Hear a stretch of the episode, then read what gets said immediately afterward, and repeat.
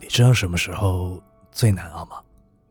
我想大概就是刚刚独立生活，一个人在外打拼的时候。当你还在一段感情里，另一半已经走出来和别人开始甜蜜的时候；当你一个人难过无助，需要亲朋好友陪伴，却没有人在身边的时候；当你最爱的家人朋友有困难，你却无能为力的时候。曾经的我们，会因为一点鸡毛蒜皮的小事就多愁善感，会因为一个人的离开就撕心裂肺，会因为想要的东西得不到就歇斯底里。而后来，被时光和经历洗礼过的我们，即使走遍千山万水，单枪匹马，也可以应付到生命中的那些困难。而大多的人。也只不过是过客，匆匆的陪你走过一层，然后跟你说再见。这时候，你发现有些路只能一个人走。认识的时候真心相待，离别的时候衷心告别。我想，或许这就是人与人交往中最好的状态吧。有时候我们活得很累，并非是因为生活。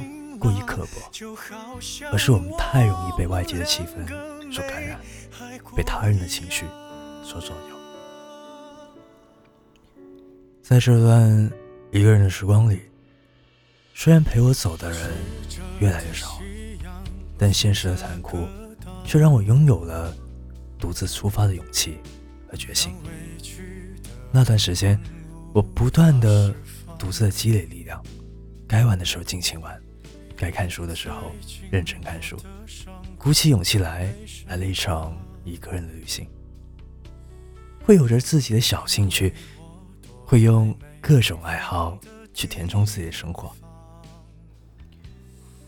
每个人到一定的年纪，总会有些难过的经历，有些沉在心底无法抹灭的痛，但恰恰就是这些难过，让你成为。更坚强的自己，开始认清生活的真相，懂得自己给自己快乐的时候，才无法让别人轻易的抢走。人生里有很多关卡，就像高中时期难解的数学题，你希望那个数学好的同学能把解题经验告诉你，你幻想能套用公式去战胜所有，你甚至想学会参考书上。那简单的做法，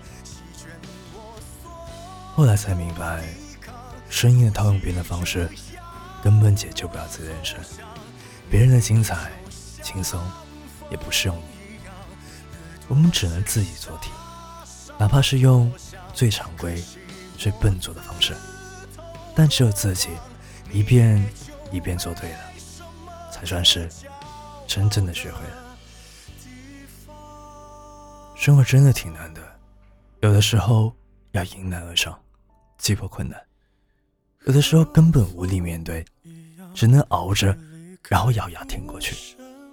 可我还是愿意相信，相信生命里的这些意外和不美好，都是有用的。它让我在经历了艰难的考验后，更坚强和无畏，也让我能更从容、更乐观去面对。以后的生活。